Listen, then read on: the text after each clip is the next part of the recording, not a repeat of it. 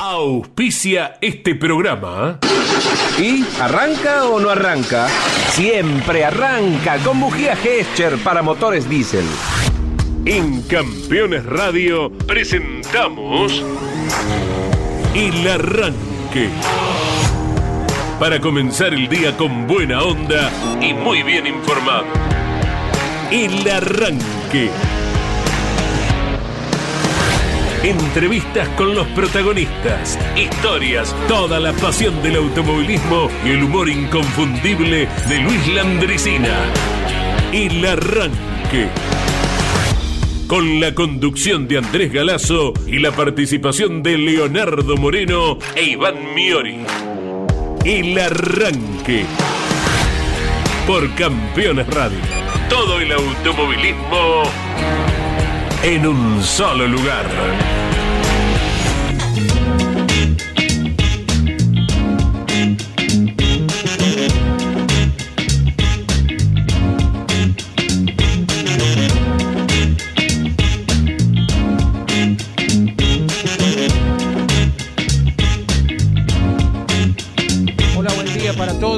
¿Cómo ha pasado el Día de la Patria, señor Leo Moreno? Formidable, ¿cómo les va? Buen día para todos y todas nuevamente. Más allá de que estuvo lloviznando a la mañana, lloviendo eh, bien porque vino mi hermano de visitas a ver un recital y lo llevé a dar un par de vueltas. Eh, una, eh, le hice un recorrido maradoniano para los que vienen a Buenos Aires, eh, que arranca aquí a la vuelta prácticamente de la radio, en Villa Devoto, en Segurola y Habana. ¿Eh? la famosa dirección de cuando le propuso a Torresani que vaya a su casa a charlar de, de fútbol. Terminaron jugando juntos después, por suerte. Exactamente, en aquel, en Boca, exactamente. Venía, fue Boca Colón, ¿no? Digo, esa vuelta de Diego Armando Maradona en Segurola y Habana, que además, después, lamentablemente, del fallecimiento de Diego, están eh, modificados, por lo menos los carteles de una de las esquinas, eh, con una especie de altar, entre comillas. Lo llevé después a todo lo que es la paternal, la cancha de Argentino Junior, que tiene murales muy lindos, y me encontré con que no está más la Nissan del Club Argentino de Pilotos que eh, tenía el nombre de Roberto Mouras, que menos mal que le saqué alguna foto para compartirla, porque sí, no, no, es mentira que la viste, no, sí, la vi, estaba ahí estacionada. Eh, bueno, y me dediqué a eso, además de comer un rico locro comprado en este caso. ¿eh? Bien, perfecto. Hay gente que lo hace en su casa y muy bien. y difunde las fotos en las redes para que los que estamos lejos al menos compartamos a la distancia el sabor. ¿eh? Qué lindo. Eh, qué lindo saber hacer locro en casa. Mirá Ni cuando- me imagino, ¿eh? Ni Cuando me las imagino apps lo que vengan es. con las apps de celular con eh, aromas, que vos puedas No falta mucho. No falta mucho.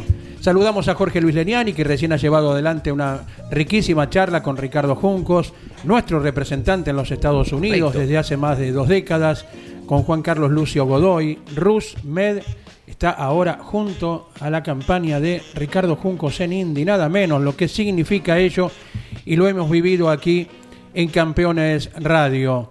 Y Jorge Luis está chocho con los ocho.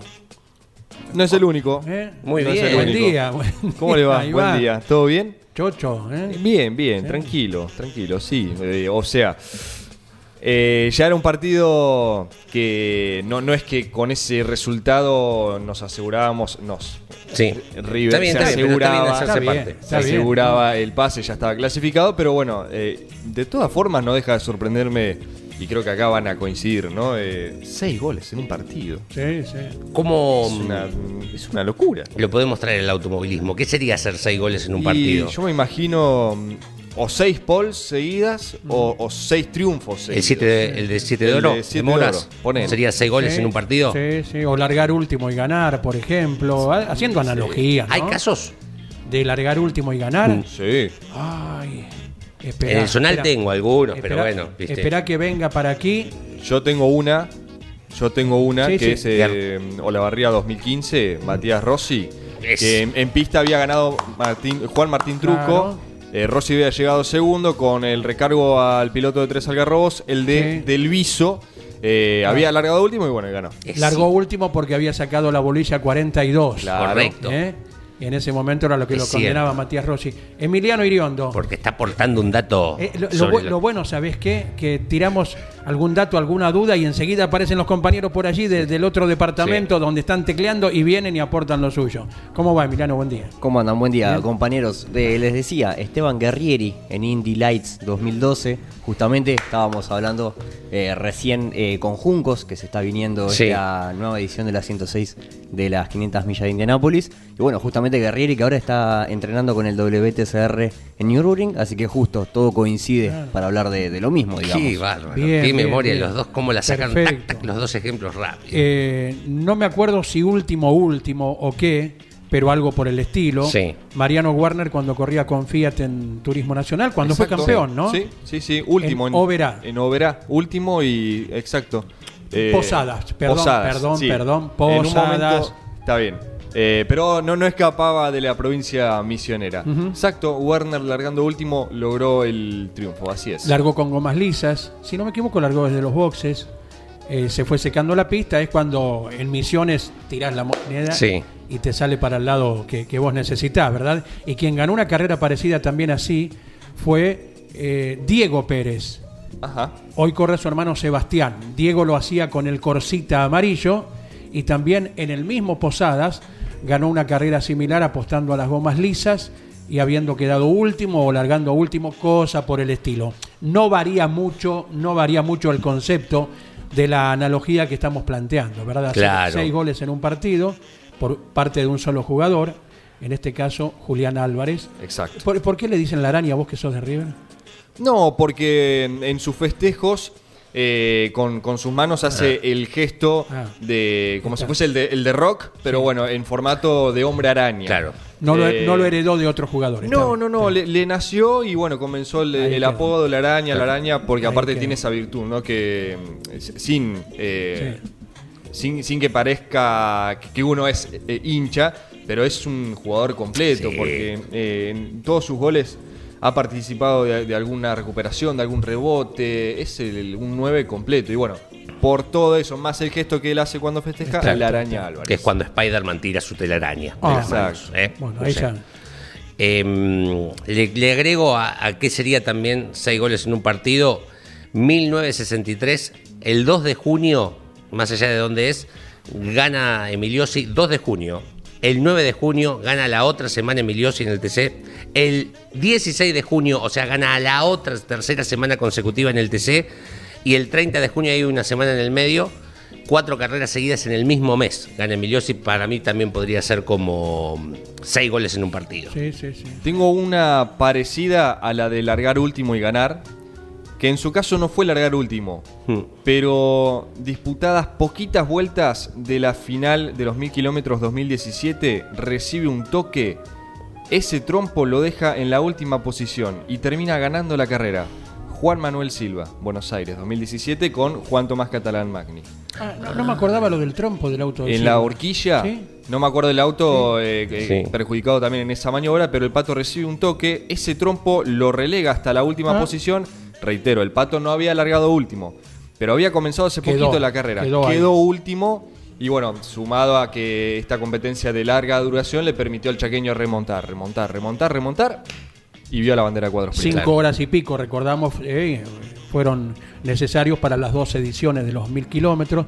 En esa también el que hace un trompo es el auto de Guillermo Ortelli, que no quedó Claro. parado a la salida de la S del Ciervo de casualidad con Diego Martínez al volante, ¿verdad? Exacto, y Y, después Ortelli llegó a medio segundo de Silva. Sí, sí, sí, sí. Compartió ese fin de semana con Diego Martínez y Valentín Aguirre. Ajá. Y ahí Guillermo quedó segundo. No recuerdo ahora el tercero, pero ya nos lo van a decir los oyentes. Correcto. Bien. Bueno, bueno, ahí estamos entrelazando las dos pasiones. Eh, claro, hay Cuestión que no me gusta el locro, a eso Ah, venía. está bien, perfecto. Ah, bueno, por ahí había arranca, por ahí cantaba Garay, por ahí Claro, venía sí, el sí, tema. sí. Claudio Nanetti, que Sí. eh, también tiene eh, su aporte, Sí. Sí. nos dice una comparación de hacer seis goles en un partido con ganar con el auto prendido fuego. Es cierto. También, también, Sí. sí. Año Sí. 88, General Roca, el circuito chiquito de 2012 metros, y el protagonista por todos conocido, Juan María Traverso, Correcto. Y la persecución de Silvio Sí. Oltra, que por la visibilidad no pudo intentar nada. Sí, coincido, coincido, también entraría ahí. Estamos hablando porque ayer, bueno, si alguien no es futbolero y no se entendió lo que estamos diciendo, Julián Álvarez metió seis goles en la goleada 8 a 1 de River ante Alianza Lima por el final del grupo de la Copa. También diría Claudio Nanetti el poderosísimo Alianza Lima. ¿no? 9 grados en la ciudad autónoma de Buenos Aires. Tenemos atención, muchachos, vamos hasta los 14. Va a ser un día como el que vemos por la ventana hacia, nuestra- hacia mi derecha, hacia la izquierda de Andy. Un día maravilloso a pleno sol. Lo propio está ocurriendo en Rafaela. Tenemos 9 grados, fresquito. Helado en casi todo el interior de la provincia de Buenos Aires. Tengo fotos de amigos, de compañeros de trabajos. Ha caído una helada tremenda en la madrugada. eh, gracias a Dios, porque purifica la helada. eh. Si cae en tiempo y forma, que no complica la cosecha, que no complica nada que tenga que ver con el campo y en consecuencia el engranaje económico, que después lo sentimos todos. eh, una helada maravillosa ha caído en la mañana, en la madrugada de hoy en gran parte de la provincia de Buenos Aires. Gracias a Juan José desde Caseros, eh, que nos indicaba eh, la victoria de Esteban Guerrieri en Indy, eh, en Indy Claro. Light, eh, que también mencionaban Leo e Iván. Eh, gracias eh, Juan José por estar comunicado, como todo el mundo, habilitado para comunicarse mediante WhatsApp al 11 44 75 00 00. Nos quedamos sin, ¿cómo fue el día de, de la patria para Iván? A ver. Ah, eh, asado, asado, sí, sí, sí. eh, chori, lomo, eh, sí, sanguchito lomo y entraron tres, ¿Usted? cuatro. ¿Criollo? Sí, sí, sí. No, no, no, un tío. Ah, muy bien. un tío mío, sí. Eh, así que no, no fue locro, no fue pasta, fue el típico asado. Después, obviamente, pastelitos. eh, en que encima, ya de por sí, eh, al feriado no le hace falta nada en particular y mucho menos si es una fecha patriótica. Pero ayer estuvo frío, nublado y se prestaba para Sí. el mate, para la torta frita, para Sí. el pastelito, para todo. Pero fue una jornada muy, muy bonita. Nos dimos una vueltita por el Cabildo ayer, buena cantidad de Muy gente, bien. se nota mucho turismo de gente de diferentes lugares de la Argentina y del exterior también. El Cabildo, los granaderos, eh, visitas al, al interior del Cabildo, números musicales dentro de- del Cabildo organizados por Nación. Eh, así que, bueno, mucha venta de bandera, de escarapela, eh, lo cual, como solemos decir, eh, el resto del año también debemos tener bien pegada la, bandera argentina en Siempre. todos nuestros actos, ¿no? En, de- en nuestros actos particulares, para quienes ejercen funciones públicas, también tengan esta camiseta, tengan la otra camiseta. Claro. Como se suele decir, los 365 días es el Día de la Madre, es el Día del Padre, y los 365 días tiene que ser también el Correcto. Día de la Patria, ¿eh? en cada uno de los actos que llevamos adelante. Si vienen a Buenos Aires, eh, esto que hizo Andy en el día de ayer, digo, lo pueden hacer diariamente, es gratuita la entrada al Cabildo, al Museo del Cabildo, es un paseo formidable, por sobre todo, eh, todos hemos ido a la escuela o hemos tenido la oportunidad. Puede que haya gente que no, digo, pero eh, hay, si hay una figura que tan inculcado, que tan mostrado y que tan enseñado es la del Cabildo eh, cuando se hablaba de la Revolución de Mayo. Entrar al Cabildo es formidable, eh, te, te vienen muchísimos recuerdos a la mente y realmente está muy, pero muy lindo. eh, y reitero, es gratuita, es uno de los distintos eventos que vos podés, lugares que podés visitar sin gastar plata. En que en estos días, por allí, viste, venís a Buenos Aires, el pasaje no es para nada eh, bajo en costos eh, y es una linda posibilidad ir al Cabildo. Correcto. Va- vamos a procurar, eh, a mí particularmente me, me enloquece el transporte, eh, el transporte ferroviario, Sí, que se va recuperando.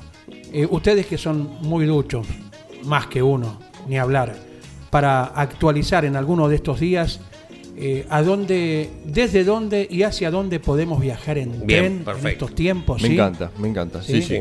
El ferrocarril que en cualquier lugar del mundo es un elemento de primera necesidad y que lo utiliza toda la gente, porque te mueves rápido, seguro, no contaminante, sí. eh, a horario.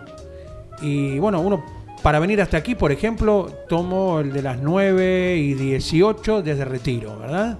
O si no, eh, si elegimos, ese con el San Martín, si elegimos venir con el Urquiza, el horario es eh, 9 y 16 o algo así, minuto más, minuto menos, pero se cumple rajatabla y bueno, después el recorrido sigue mucho más, ¿no? Hasta la provincia de Buenos Aires, el Gran Buenos Aires y más allá.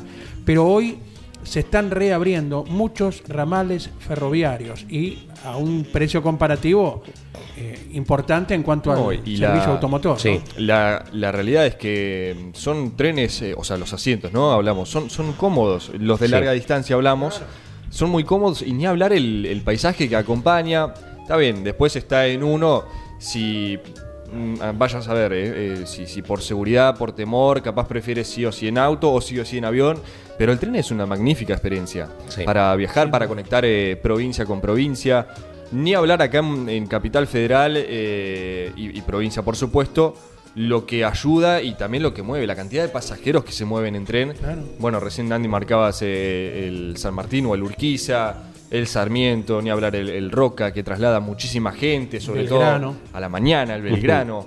Eh, pero es muy, muy interesante, así que vamos a hacer un, un recordatorio Sí. de las líneas ferroviarias de capital y provincia y después hacia dónde podemos conectar con distintos puntos del país. Y fíjense de cómo cambian las cosas, porque fines de los 60 se podía ir directamente desde Buenos Aires a San Carlos de Bariloche en tren. Los Arrayanes se llamaba el tren. Tardaba 36 horas o algo así. Tenía una resistencia eléctrica en la trompa para en caso de necesidad derretir la nieve. Claro. Eh, hoy eh, el tramo que está en vigencia de ese ferrocarril es el Viedma San Carlos de Bariloche. Tal es así que nosotros le hemos bautizado a una de las curvas del autódromo de Viedma la curva del ferrocarril porque Claro. inclusive en la televisión se le, ahí nomás está metro, ferrocarril y atrás el aeropuerto de Viedma, ¿no? Claro. Eh, y ese está en vigencia. Y los otros días escuchaba que se habilitaron los eh, vagones para llevar autos. Quien no quiera hacer todo el viaje en auto, Mira. o está viviendo en las cercanías de Viedma o el sur de la provincia de Buenos Aires en sí, carga su auto en el tren y va a San Carlos de Bariloche. Así que soñamos con eso, ¿eh? Para el futuro tener mucho más tren llegando a cada rincón de la Argentina, ¿eh? con todo lo que significa. Lo vamos a hacer y le vamos a agregar a ver qué trenes interrumpieron carreras de turismo carretera. Me encanta, ¿Eh? me encanta. Le vamos a agregar eso. No, no, no, no, no, no más. 9 grados tenemos en Rafaela, vamos hasta los 15 en el día de hoy, 17 de máxima para el fin de semana con mínimas que estarán entre los 3 y 4 grados. 11 44 75 000. En unos minutos leemos sus mensajes. Mientras tanto, Coldplay, My Universe.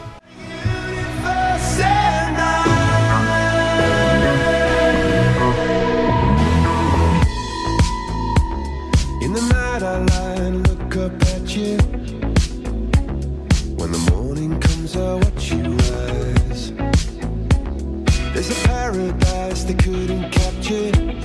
That bright infinity inside your eyes. 매일 밤 내게 날아가 이런 것도 잊은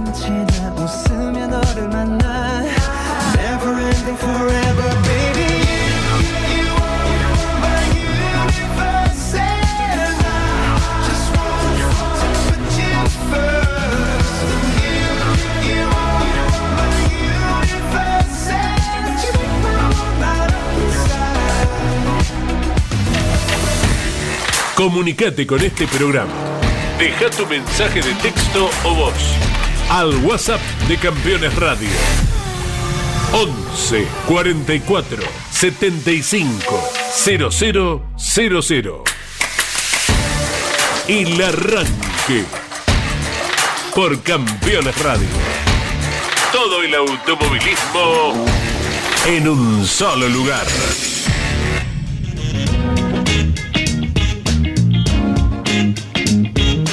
Continuamos en el arranque por Campeones Radio. Ya vamos con eh, nuestro entrevistado de hoy. Antes, le agradecemos a Luis de Mar del Plata, fiel oyente que siempre se prende a las consignas. Ah, dicho sea de paso, la repercusión que tuvo esa consigna de billetes que en vez de próceres con pilotos. Sí. Después vamos a hacer un, un conteo rápido, pero Sí. ya podemos asegurar que todo el mundo coincidió que en el billete de mil, la cara de Juan Manuel Fangio Mira, como denominación más grande eh, para el chueco de Balcarce.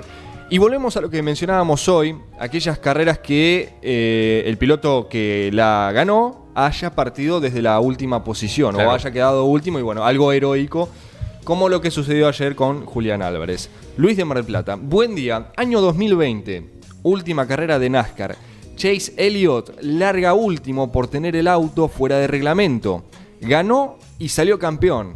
En NASCAR, aclara Luis, suelen pasar estas remontadas. Es verdad, eh, suele darse este tipo de, de- de maniobras, este tipo de, de carreras, pero bien está eh, la, la respuesta, ¿no? Así que un abrazo para Luis y todos los la, la gente, ¿no? De Mar del Plata. Correcto. Bien, tenemos nota, sí. Sí, señor. Con alguien que fue motociclista de nivel mundial, eh, representando a nuestro país. Y vamos a tocar muchos, muchos temas. El gusto de saludarte, Guillermo Willy Pérez, allí en tu ciudad, en La Plata. Buen día. Buen día, el gusto es mío, ¿cómo están? ¿Cómo va, Willy? ¿Bien? Bien, muy bien. Bueno, perfecto. Queríamos tener el reconocimiento para lo que fue tu campaña a nivel mundial, pero antes eh, nos haces una recorrida desde tus inicios hasta llegar justamente a, a tan alta competencia, ¿sí? Bueno, necesitamos varios programas. Eh, pero un- una sinopsis. Este, claro, porque empecé, por supuesto, siendo muy muy pibito, muy joven en la tierra y después eh, ya pasé al asfalto, pero ya era una persona mayor, pasé al asfalto este, primero corriendo en, acá en la zona y después este, el campeonato argentino que me llevó a probar este, en el campeonato del mundo, hacer mi primer carrera eh, por mi cuenta en una fecha que habían hecho en Venezuela, una fecha que era este, del mundial aquí en Latinoamérica y aproveché para ir eh, apoyado por mis amigos a hacer el campeonato del mundo y a una fecha del campeonato del mundo y tuve este, la suerte de clasificar, de clasificar bien y éramos cinco argentinos, me tocó llegar a mí este, en buena posición y me dio la posibilidad de inscribirme en el Campeonato del Mundo durante todo el año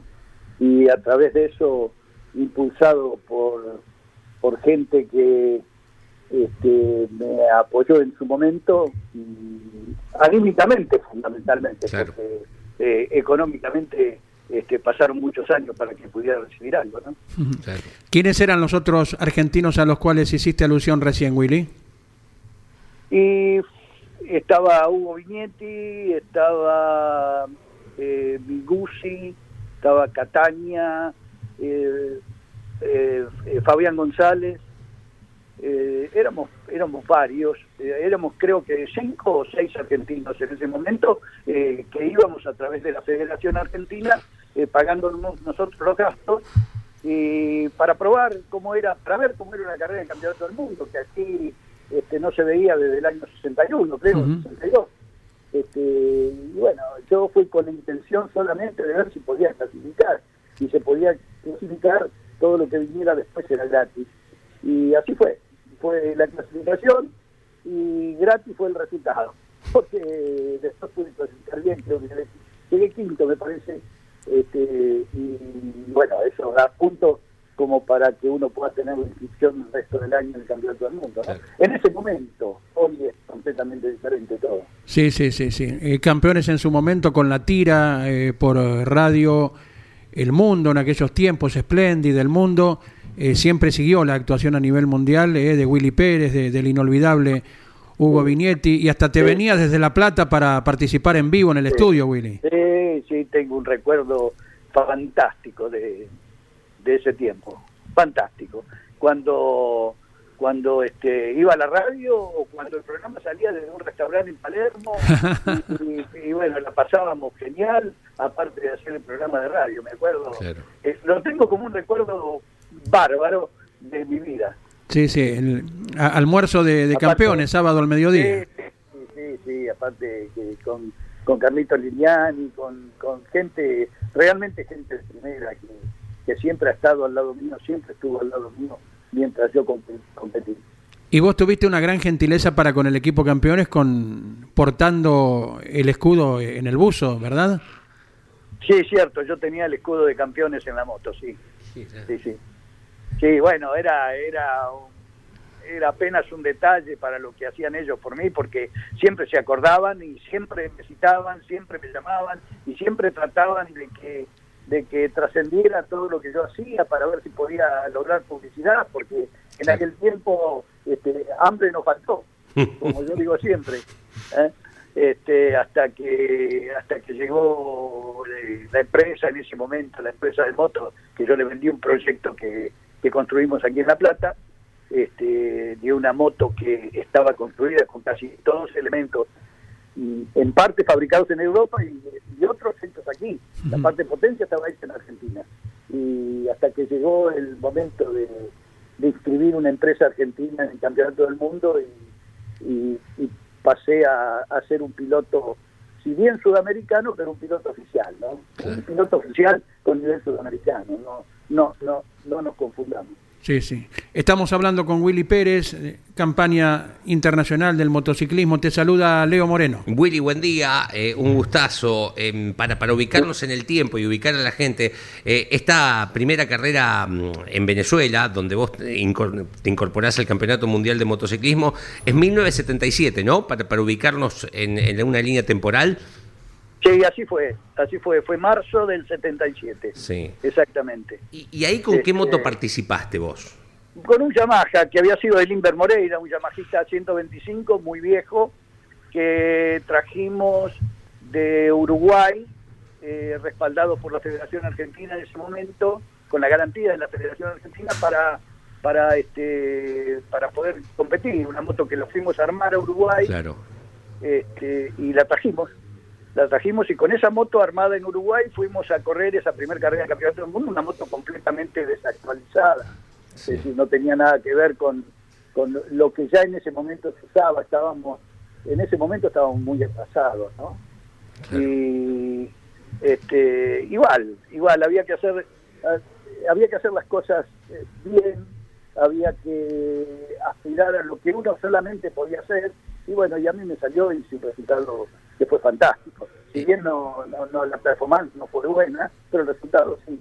Y el resultado era lo que, acá los resultados siempre son los que mandan. Por supuesto. Sí.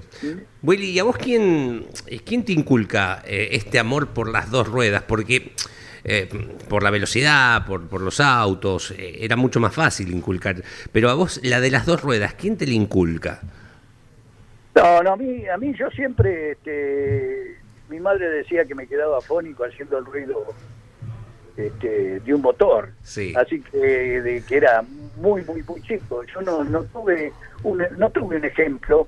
El único ejemplo que tenía era escuchar por radio las, las, las carreras, la información que, todo lo que había del TC, eh, todo lo que había de automovilismo, todo lo que se sabía cuando yo era muy chico de Fangio, pero, pero no, que después al final fue eh, mi padrino cuando yo este, empecé a correr por una marca argentina, este, fue era mi padrino deportivo, es decir, es el que Fangio fue quien me acompañó a Europa, quien estuvo conmigo en el Pucelo, quien, es decir, para que fundamentalmente eh, lo que yo hacía este, trascendiera, porque el nombre eh, que tenía de respaldo era impresionante, ¿no?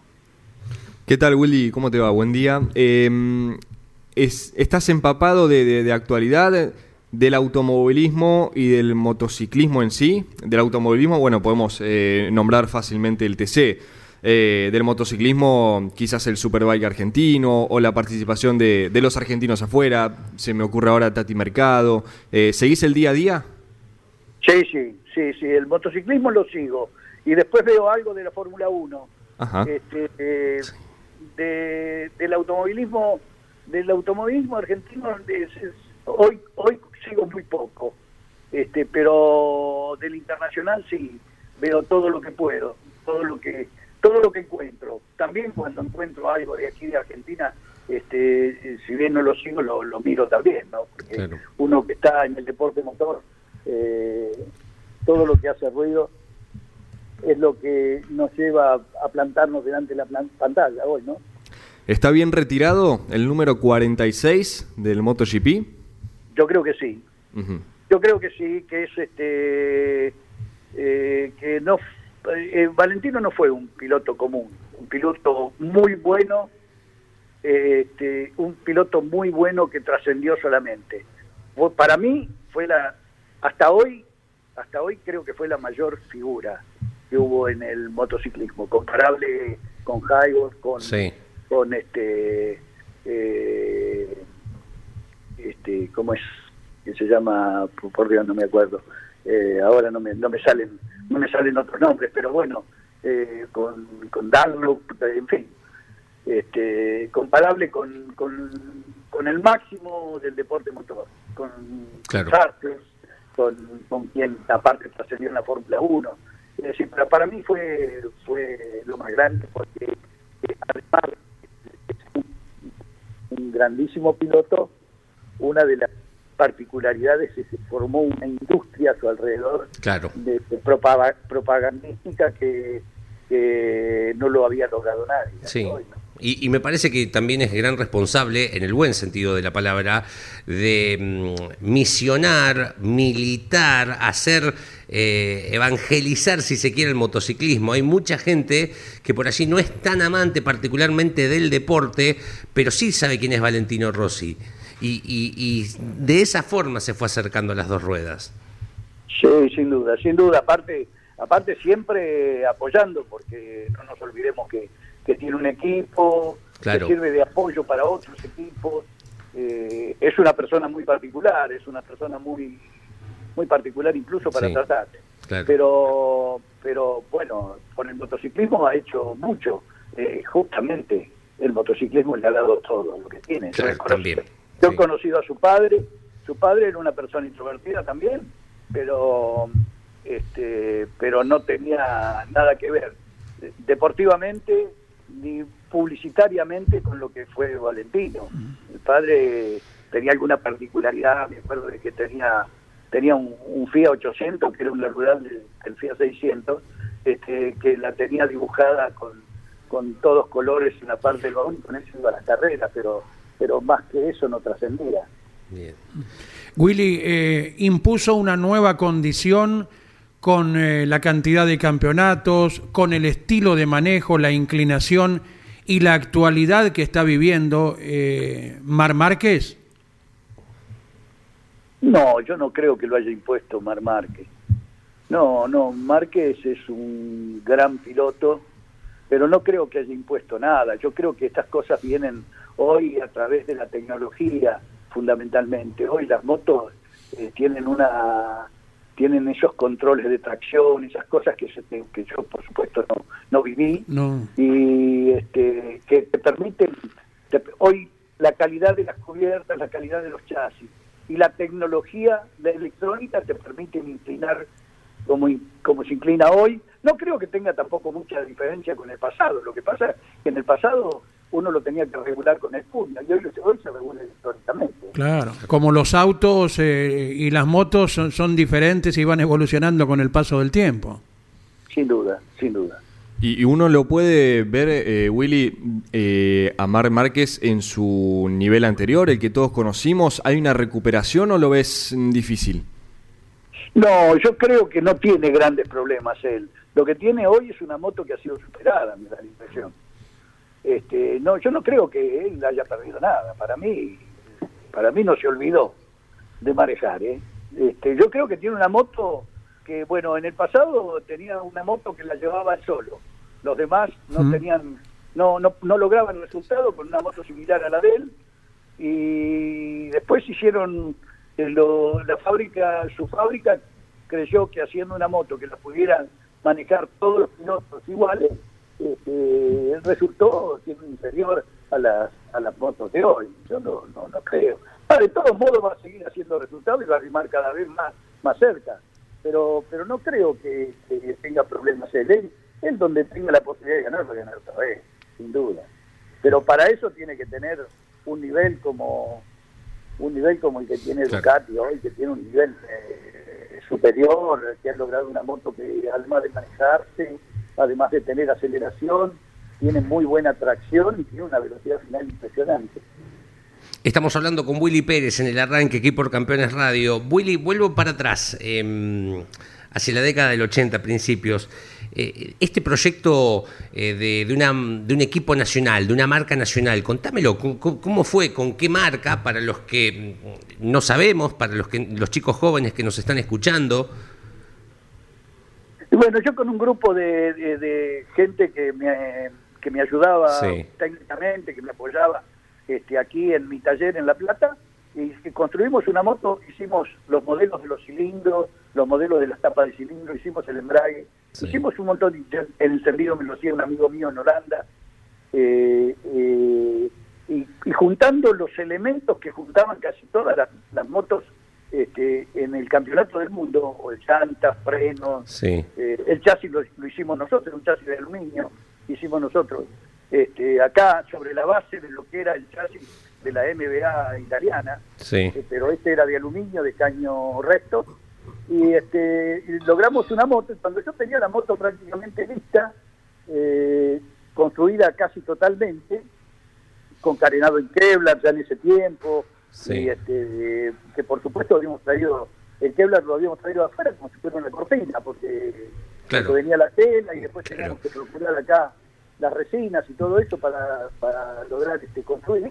Sí. Este, cuando teníamos la moto lista, eh, yo no tenía sentido ponerle mi nombre o ponerle mi marca, Sí. porque yo seguía, eh, yo seguía eh, corriendo este, con la necesidad, con el apoyo de la aerolínea argentina y con la necesidad de tener por lo menos algo para moverme en Europa. Y entonces se lo propuse a Sanela, le propuse poner la marca y los colores a Sanela en Argentina, y, a- y Sanela me contestó en 48 horas que sí.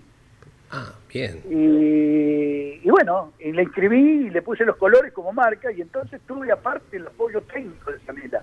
Sanela fabricó las cajas de cambio completas, de acuerdo al diseño que yo le había dado, fabricó, me acuerdo, 105 tipos de engranajes diferentes.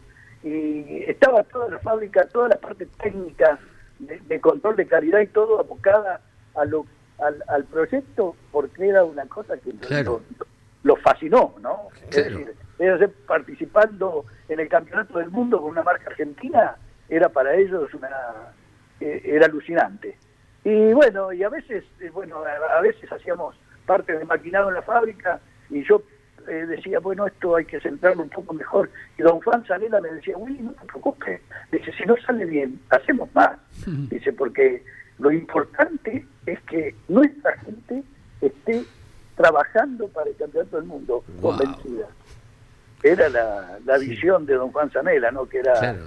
para mí fue un monstruo. Qué bárbaro. De eso se Este, trata. el- no, y así, así hicimos una moto que tenía, por supuesto, la misma llanta que tenía que tenía Garelli, que tenía Minarelli, que tenía de la llanta Campagnolo. Este, bueno, el chasis era nuestro. Eh, la parte la parte este, térmica, la parte potencia, era nuestra, fundida acá en, los- en los hornos. El modelo está aquí. Hay algunos que dicen, bueno, no, esa era una moto importada que le pusieron Sanela. No, no, no, no.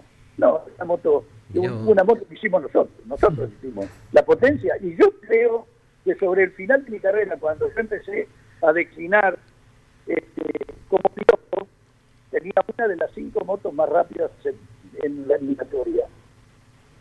Qué historia bárbara. De eso se trata el deporte mecánico, del protagonista, quien lo maneja, que encuentre a quien lo apoye como corresponde, a quien siga sus proyectos y sus ideas para tener todo el conjunto mecánico a, a la orden de un gran resultado. Eh, Willy, eh, a ver si me acuerdo, ¿entrenabas bajo condiciones extremas de calor en, en estancia chica? Sí, claro. Sí, entrenaba, iba todos los días, tenía la llave del circuito, Sí. eh, traba, cerraba con llave para que no se pudiera meter nadie. y este, eh, giraba eh, al- en la pista a la derecha y a la izquierda, hacia la, as- con sentido de las, de las agujas del reloj y al revés. Ujú. Y después se me sacaba el traje y el calzoncillo corría. Este, eh, al- en la misma pista Sí. para, para lograr mi condición física, ¿no? Correcto. Mira vos. Ese era el gym de la época de, de- de Willy Sí. Pérez. Sí, sí, sí. Eso ya tenía uno de mis amigos que me empujaba de atrás y le decía, vamos Pérez, que talento, talento, vamos, vamos, que talento. Qué. Así que, este, bueno, girábamos para los dos lados, hacíamos 30, Sí. 40 vueltas y nos íbamos, nos veníamos por el taller a hacer mantenimiento y al otro día íbamos de nuevo. Claro. Y por ahí cuando, me acuerdo que un día, un día se sorprendieron tanto porque este, yo tenía una camioneta vieja Sí. y habían corrido el fin de semana, habían corrido las cafeteras. Y las cafeteras, eh, las cafeteras por supuesto se llamaban de aceite todo, ¿no? Claro. Y, estaba el, el director de la parte eh, mecánica en el, en el autódromo de Estancia Chica y yo llegué con mis amigos, las escobas y, y llevaba detergente y dos tambores de 200 litros con agua en mi camioneta Sí. para lavar la pista. Se quedaron todos muy sorprendidos realmente. Eh, Me lo decían cada vez que me veían, me decían que, que no, que no podía ser. Qué bárbaro. Eh, Willy, eh, hay dos podios, ¿no? En el campeonato del mundo tuyos. Sí, en el Campeonato del Mundo hay dos podios. Y uno que aquí en Buenos Aires, Sí. y este que fue en el año 82, en el año 81 hice cuarto. Se Sí. me escapó el podio, me llegó delante la moto británica, que era una moto más rápida que la mía. Este, me pasó faltando poco. Sí. Se me escapó el podio del 81 y después hice el podio en el, en el 82 y después hice un podio en Bélgica, en Spa, Franco Jam. Sí. Este, hice un podio un día de muchísima lluvia, de muchísima tormenta, de muchísima lluvia. Y este, bueno, lo 86. disfruté. Sí, en el 86, lo disfruté mucho. Qué año. Por supuesto que cuando hablaba por teléfono con don Juan Zanela me decía, bueno, ahora vamos a ver cuándo vamos a ganar. Ah, Porque era, era siempre, este, era siempre, a- a- siempre le faltaba algo. ¿eh? Claro. Y este, claro, eh, ganar para nosotros, ganar para nosotros contra 10 votos oficiales en el campeonato del mundo era una cosa, eh, era realmente una fantasía. Ya había sido una fantasía llegar al podio. Claro. Qué bárbaro. Tu inolvidable padre siempre al lado en la campaña, recordamos. Sin duda, sí, siempre, mirando a través de mis ojos. Qué- Eran el uno para el otro, sin duda. Sí, ¿eh? sí. Y ahora me toca sufrirlo con mi hijo. Claro. Matías, ¿no? Sí, este, me ha dado hoy la sorpresa esta mañana, me ha confirmado que va a correr en Europa este, ocho fechas ahora en el campeonato, en el campeonato español. Esta mañana, me, esta mañana le, le confirmó la Yamaha este, eh, oficial este, la moto para correr en una categoría nueva, en la categoría de 700. Me lo acaba de decir hace media hora. Mirá qué bien. Porque hasta hace poco estaba vinculado, pero no en lo deportivo, al motociclismo, ¿verdad? Sí, sí, había venido, vino en diciembre, corrió un par de carreras Claro. acá en Argentina que ganó, pero vino vino de turista y bueno, la empresa de acá de Argentina le ofreció una moto, le ofreció todo este, para, para participar y ganó las dos carreras y se fue contento. Y se parece que me olvidé. Bueno, y ahora, ahora este, Sí. La Yamaha oficial de España le está dando eh, una moto para esta categoría que promociona este, la misma fábrica. Correcto. ¿Qué edad tiene? 33. Bien, bien, bien. Bueno, y estaremos atentos a los muy buenos resultados que seguramente, como hijo de tigre, eh, estará obteniendo. Bueno, sí. Esperemos que sí. ¿Cómo no? no me hace mucha ilusión a mí estar acá y que él compita allá. Ajá. Sé lo- yo sé lo que es la moto, Claro. sé lo que implica. Hoy se va muy, muy, muy rápido. Las motos son muy pesadas y van muy rápido.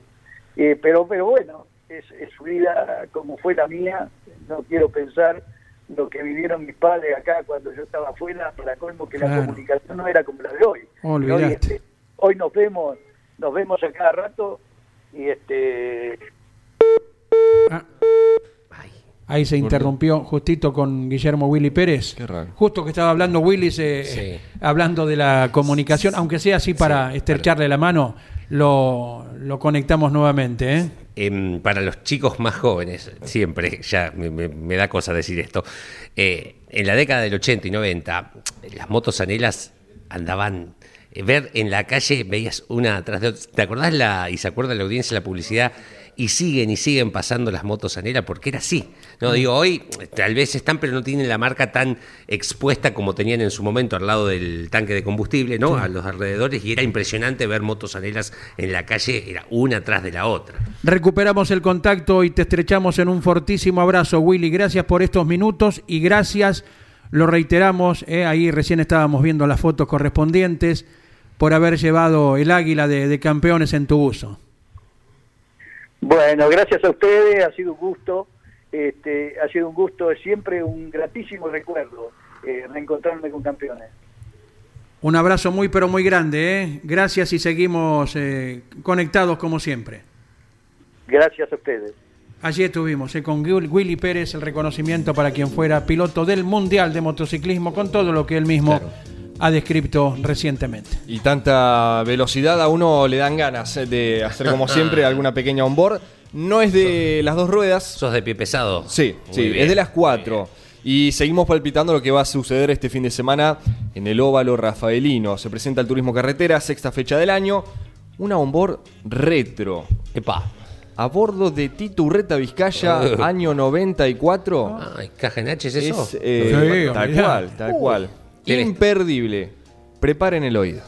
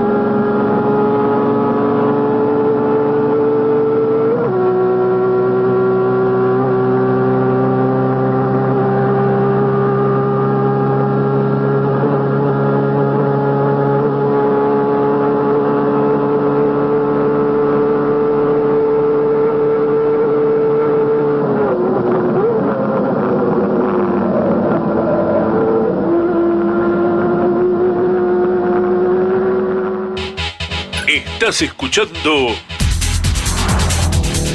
El Arranque por Campeones Radio.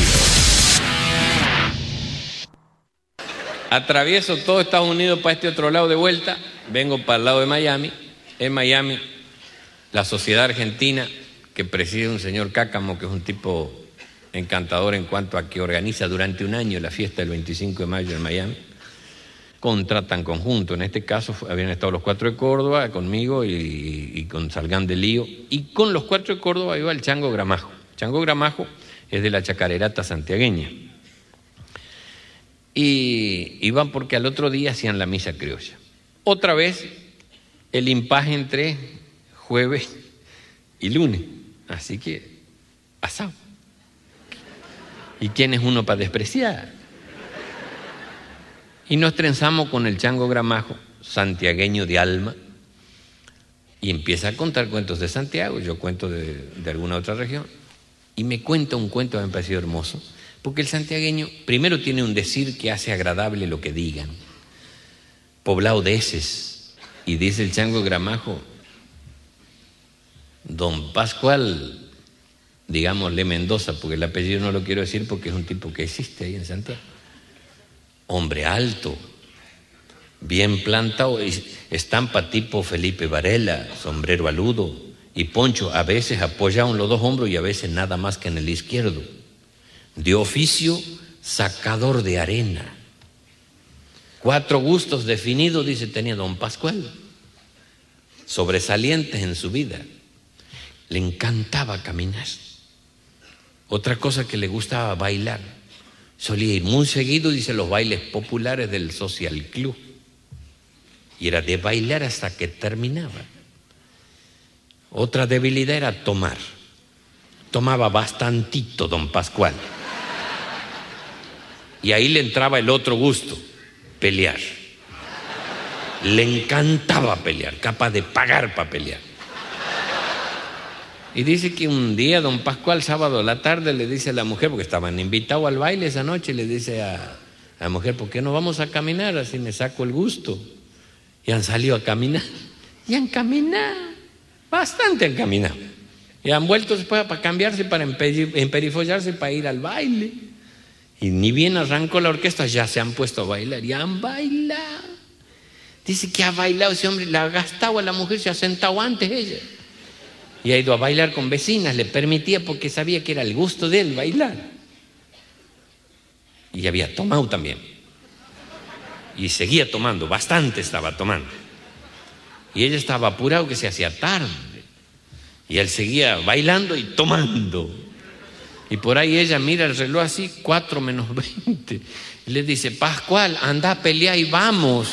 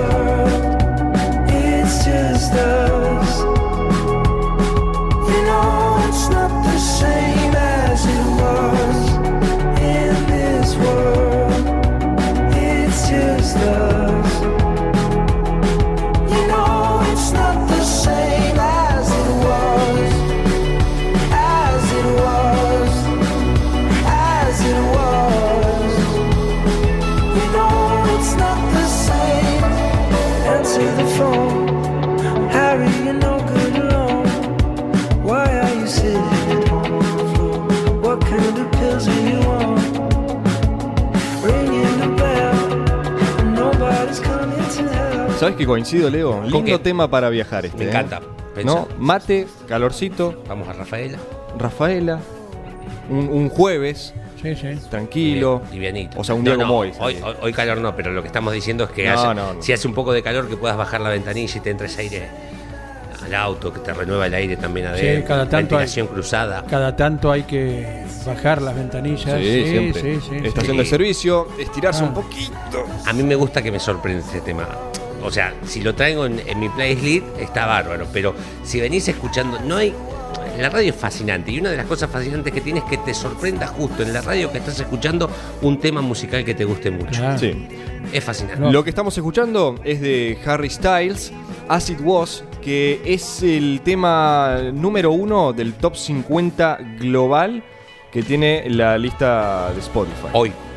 Hoy hace un. No, ¿hace cuánto salió? Casi un mes va a ser que salió este tema y sigue manteniéndose en el puesto número uno. No del top 50 Argentina, eh, de Brasil, no, no, top 50 Mundial. global. Este es el tema número uno y bueno, me parecía importante gusta. Ustedes hablan de Spotify y esas cosas y Sí. yo hace poquito traje un cassette convencional donde descargamos, ya está cargada la nota a nivel digital, ¿verdad? Sí, y no podemos adelantar nada, pero ustedes se van a sorprender allá por el mes de. Agosto, principio Bien, de agosto. Estén atentos. El cassette, porque ¿viste? tengo un par de cassettes. A veces hay que apretarlos un poquito en el medio porque se endurece la cinta. No, no, este estaba bárbaro, no hubo que ponerle No, la impecable. virome para rebobinar. Andy lo sacó eh, de- de- de- del estuche hermoso, intacto. Sí, sí, sí. Es un es un eh, es una grabación que la vamos a poner allá por el mes de agosto. Principio, sí, sí. Principio de Con- agosto. Con, el aniversario, ¿no? Aniversario de tal piloto y no digo más. Qué lindo el cassette. ¿eh? Pasa rápido el tiempo, ¿eh? estamos ya fin de mayo, Sí. ya pasó el Día de la Patria ayer,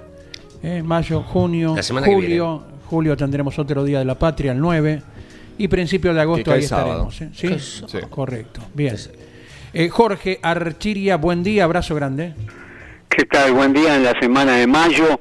Eh, también puede haber lugar cuando uno quiere escuchar A al tema de eh, Ariel Ramírez y Félix Luna que canta Mercedes Sosa, Oh, de pie.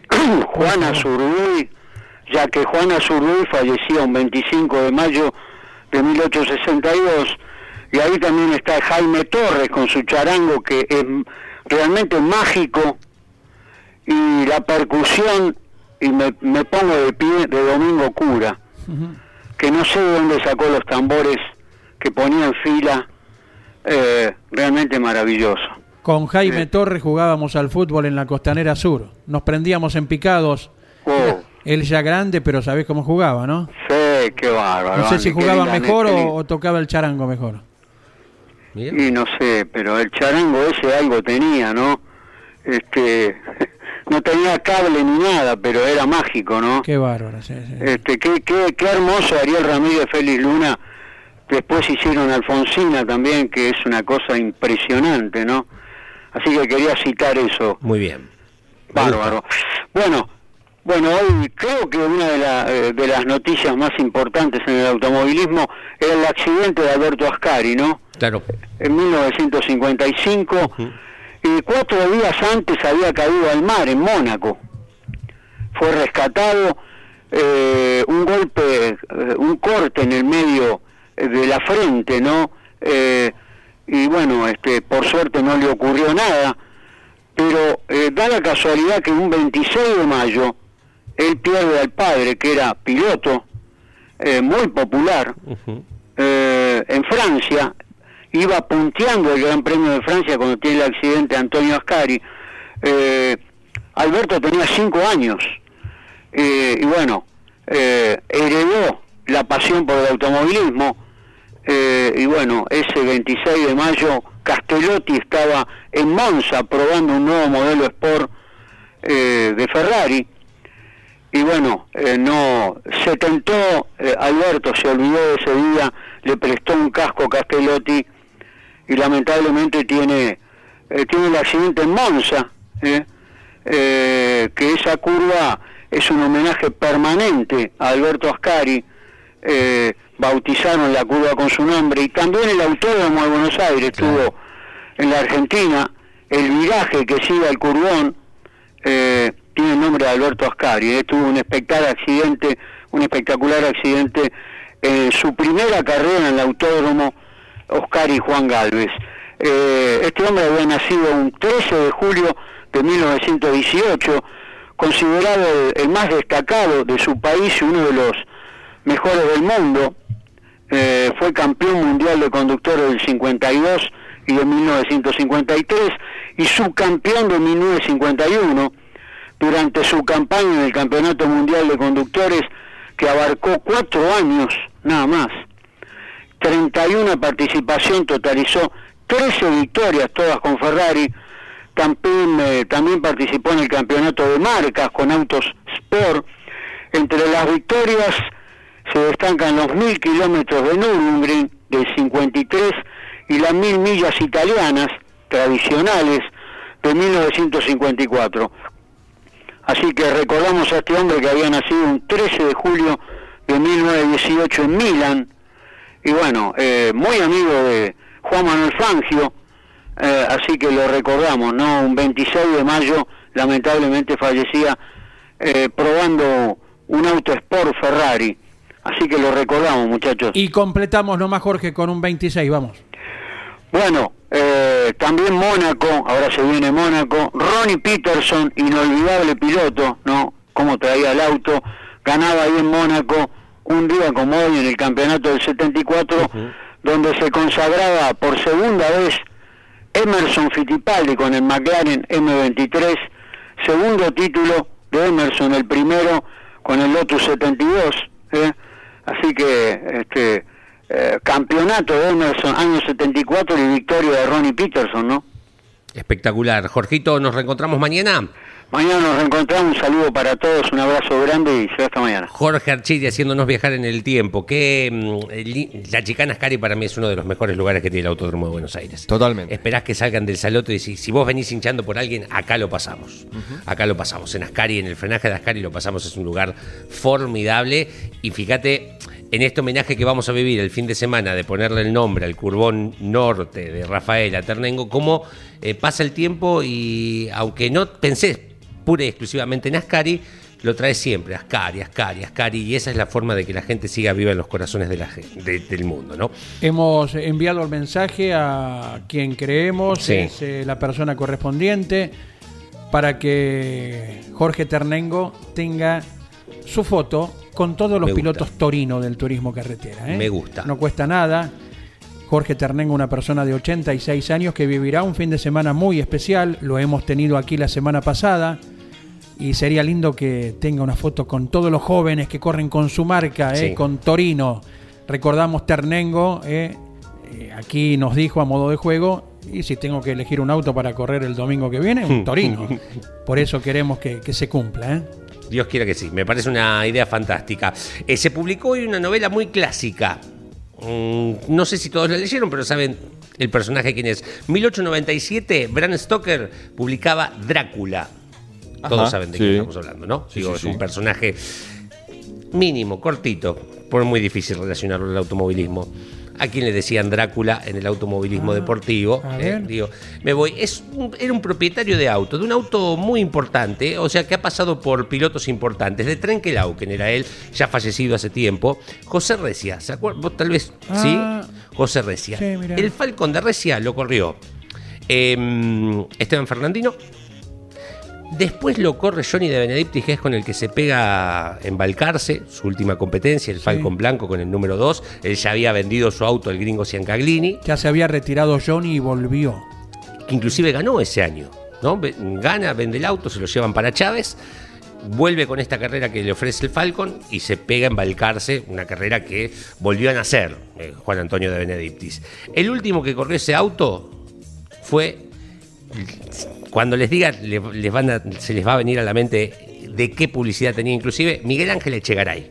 Sí, Ganó señor. inclusive con ese auto. Sí, pero, eh, publicidad de turrón. De un turrón, exactamente. Ah, sí, sí, sí. El Eh, Toto también tuvo en su momento un molino de su ciudad, Mercedes, También, característico también, sí, sí. Exacto. Pero sobre finales del 90, con la publicidad del turrón, aquel accidente en la horquilla landricina en Olavarría, ¿no? que vuelca y cae arriba del auto de José María Romero, por eso me lo acuerdo. Eh, bueno, ese auto era propiedad de José Recia, de Trenquelauquen, Sí. un, un apasionado del automovilismo y del turismo de carretera y que le fascinaba, o sea, no, no corriendo, sino que otros pilotos corrieran su auto. Tenía el seudónimo Drácula y quería traerlo a colación hoy en el aniversario de eh, una de las este novelas muchacho. más eh, reconocidas de la literatura mundial. No, contratalo, Andy, no, contratalo. no tiene nombre, ¿eh? Eh, Si el día de la miel eh, Sí. trajo a colación autos que tuvieron publicidades relacionadas a la miel, pero ¿qué, Yo quiero saber, eh, antes de- del cierre, ¿lo de mañana ya lo viste o lo No, haces no, en tu no. casa tranquilo? No, tranquilo, tranquilo. Bien, con un mate mm, Sí, o lo que voy sea. viendo. Un vino. Por supuesto. que ayuda. A ver para dónde vamos. Ah. Yo tenía. No es fácil, ¿eh? Esto fue. Esto es como. Un te tirado de los pelos. Cantaste falta en video con Sí, sí, sí. 24 y Como- te dijeron no, no quiero y se fueron. ¿eh? Sí. Claro. Sí, no, no es fácil. Bueno, bueno, perfecto. Admirable, ¿eh? Lo- todas las, las anécdotas y la relación con tal día y lo que trae vinculado al automovilismo Leo Moreno. Eh, abrazo, Leo, será hasta mañana. Cuídense, nos reencontramos mañana. Tomen agua. Sí, A las 12 llega Carlos Alberto Leniani con la tira. ¿Cuánto de previo hay Ay, en el Dios. país a nivel mundial? Abrazo, gracias Iván. Será esta mañana. Claudio Nanetti en la operación técnica. Claudio César Orellano cierra el encuentro de este 26 de mayo. Auspició este programa ¿Y arranca o no arranca? Siempre arranca con bujía Gescher para motores diésel. Campeones Radio presentó El Arranque. Entrevistas con los protagonistas, historias, toda la pasión del automovilismo y el humor inconfundible de Luis Landricina. El Arranque. Con la conducción de Andrés Galazo y la participación de Leonardo Moreno e Iván Miori. El Arranque por Campeones Radio. Todo el automovilismo en un solo lugar.